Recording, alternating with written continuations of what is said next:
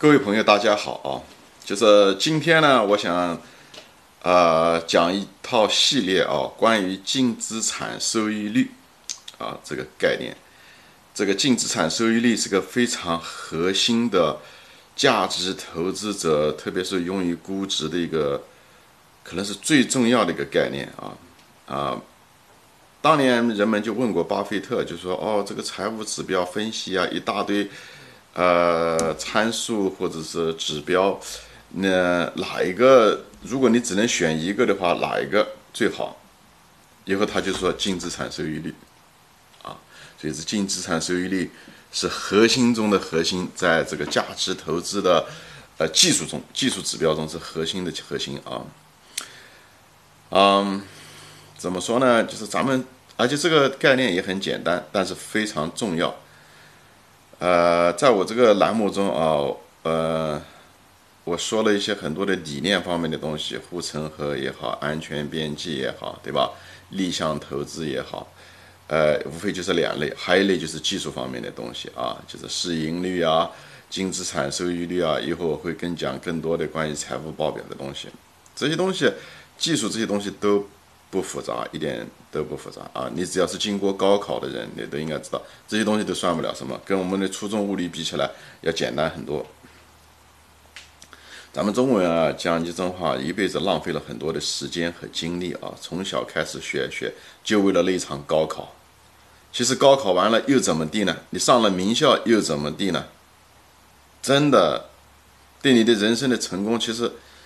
花了那么多时间，花了十二年时间，可能人时间可能以后跟最后跟你人生成功没什么关系啊！我相信那些上过名校的人应该清楚这一点啊。我说这个话，呃，应该不算过分啊。呃，我的弟兄姐妹，呃，上了，呃，家里面几个北大啊，以后我的我的孩子也都上了名校。我说句真话，我真觉得。就是花了青春那么长的时间，学了那么多东西，在学校里面以后那么样弄，最后上名校，我觉得真的得不偿失。好多东西没用，这学的好多东西没有用，啊，以后最后造成了人们不愿意学习。问题是，上了呃上了大学以后不愿意学习，最后就说这个对这个学习一点意思，并不是知识本身有问题啊，呃。而是因为我们的这种教学教育方式有问题，啊，这是我非常反对的一件事情。那么我现在呃，就是希望大家就有一点耐心啊，就是学点技术方面的东西，学一些理念，这个才是最有用的。你说我们花了那么多时间去学了什么呃立体几何啊，那么多复杂的代数啊，或者是微积分啊这些的高等数学有用吗？咱们都是过来人，特别是那些。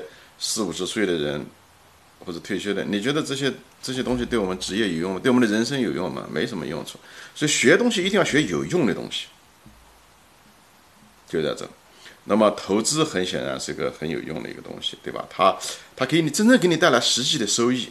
所以我就是说这些话，其实就是为了让大家端正一个态度，就是你既然花了时间，就要学有用的东西，没有用的东西尽量别学。不要因为别人学，并因为别家的孩子在补习，你就去补习，害了自己也害了孩子，好吧？就是我说这些话都是一个过来人的话，就可能话说的有点尖刻啊。但是人生就那么长时间，孩子的童年、少年，我们的时间都是很很宝贵的啊。既然花了时间，就得有用，没用的东西不学。我觉得中国大多数的教育这十来年都是没用的东西学得多啊。好。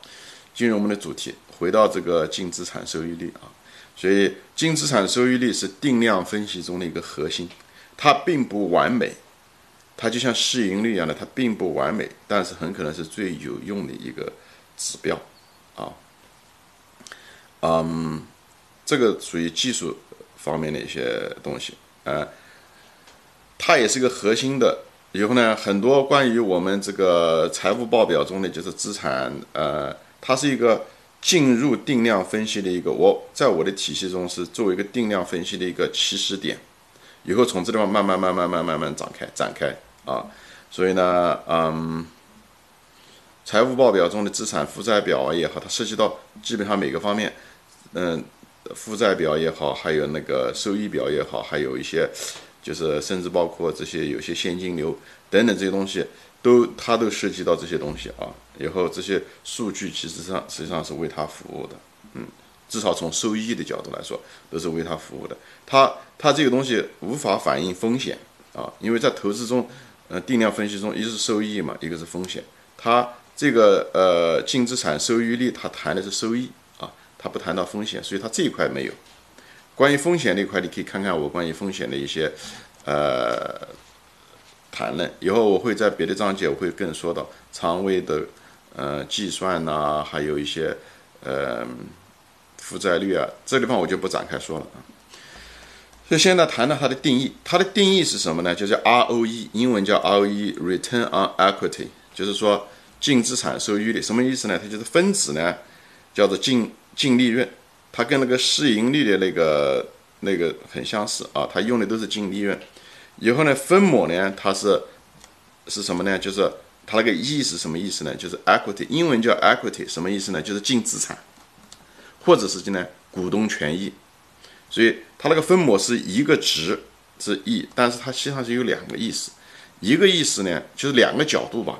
一个角度呢，就是净资产，净资产是什么呢？就是把资产负债表上面总的资产减掉你的负债，那算是不是你的净资产嘛？就像一个餐馆的，对不对？这个餐馆可能。总的值一百万，但是你朝银行借了五十万，所以你的净资产实际上只有五十万，是这个意思。是从投资者的角度来说的，啊啊，就是从那个净资产的角度，就从企业的资产的角度来说，所以叫净资产，不是总资产，是净资产。它反映的这个是什么呢？就是你的利润，每年的利润，对不对？除上你的净资产，这就是你的收益。实际上是个什么呢？就是反映的是你这个企业的净资产的。每年的给你挣来新钱的能力，就是你的从资产的角度来说，反映着你的这个挣钱能力。是从企业的角度来讲，企业经营的资产的角度来讲，那么这个分母呢，另外一个意思呢，就是股东权益，他们两个值是一模一样的啊。他有的时候就说 equity，就是股东的权益。股东的权益是什么意思呢？比方说一家餐馆，我当初的时候花了十万块钱。嗯，投的钱以后每年又给我挣了十万块钱，但是我都没有取出来，我这一直放在里面，对不对？所以呢，每年又挣了十万，每年又挣了十万，最后比方说三年下来，对不对？呃，或者是四年下来，那么每年挣了十万，那就四十万，加上我初始的十万，那就是五十万块钱。他是从一个投资者的角度，那我既然投在这个嗯餐馆中，我值了五十万块钱，对不对？我原始投了十万，因为每年又挣了十万。加在一起是五十万，所以呢，这个实际上是就是我的总投资是五十万。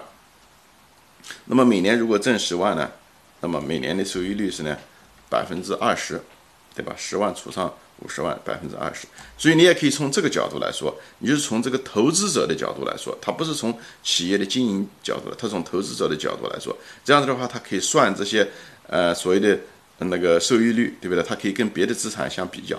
所以呢。净资产收益率作为投资者来讲，他可以拿这个东西来衡量这个指标来衡量，不管是哪一个企业哪一个投资，它可以衡量它的投资收益率。比方说，说我把投资收益率我放到银行里面，对不对？那么我投了，比方说说五十万，利息是百分之二，那么，那么我净资产收益率就是百分之二，因为这时候的净资产就是现金，对吧？你放在银行，你不会，它不像餐馆有桌椅啊这种，所以你净资产可以说是百分之二，啊，净资产收益率是百分之二。他讲的就是从投资，他这样的话，投资者可以投资。我是房地产的净资产收益率是多少？我投资这家公司 A 公司，比方也许是餐馆，对不对？那个 B 公司很可能是一个加工企业，对不对？但是不管是什么性质的投资，但是我可以通过这个指标净资产收益率来衡量我的企就是收益率。这样的话，我决定投哪家华莱，所以它这是一个计算出来的一个指标，是一个比较通用的指标来计算。从投资者来讲，那另外一个意意义就是说，从净资产的效益来说，对吧？所以呢，呃，你看 ROE 的时候，就是净资产收益率的时候，呃，你可以从两个角度来看啊，投资者的角度和企业经营资产的角度。然后呢，下面呢，我就是它这个东西吧，就是芒格说过，就是从长期来讲，你估算一个企业的时候，它这个东西为什么重要呢？呃，巴菲特也说过了，对吧？这是他最最呃用的呃那个净资产收益率，他一般用这个。呃，如果只能用一个净资呃指标的话，芒格也说过，长期一个企业的长期净资产收益率，比方长期的意思可能是十年以上，甚至二十年啊，它的净资产收益率跟这个公司的这个股票平均的每年的收益率，最后长期是一样的。不知道大家听懂没有？就是股价也许每年都在变动，对不对？但是如果长期来看，它的他们两个收益率是一样的。比方说，这一个企业，它每年挣钱，对不对？它每年的那个净资产，它的利润都不一样，它净资产收，它那个净资产也不一样，它每年可能净资产收益率也不一样。但是如果你说按算二十年的话，你把它平均在一起，对不对？比方说，有的时候它一个年份它是百分之十，另外年份它可能百分之二十，第三年又是百分之十。百分之十五，但是你如果把它加在一起，二十年你把它平均下来，它一个平均值，比方是百分之十二，对不对？那么股价呢，它可能每年也在波动的很厉害，但是你把这个第一年的，最后到二十年以后多少钱，对不对？加在一起的差价，以后把它算成每年，它有一个平均的每年的股价的收益，对不对？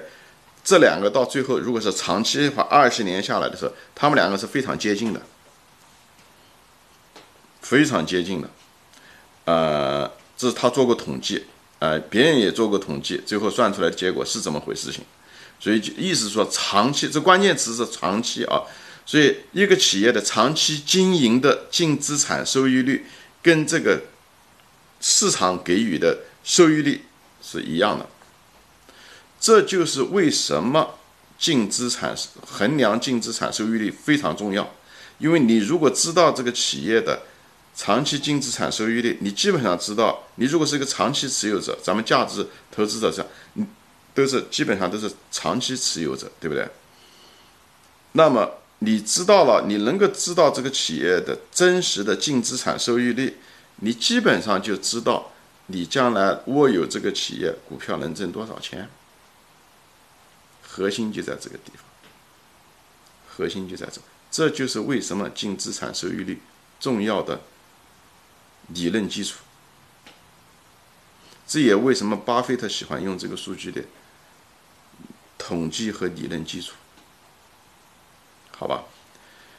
嗯，今天呢我就说到这里，因为这是一个基本的一个定义，呃，我在后面的章节会把它展开说，嗯，它在估值中的意义，因为这个逻辑顺序是这样的啊，净资产收益率是为了估值用的，为什么要估值？是因为我们需要做，我们需要安全边际。为什么需要安全边际？因为安全边际是价值投资的基石。所以，为什么要用净资产收益率？就是为了这个逻辑顺序，好吧？今天就说到这里，谢谢大家收看，再见。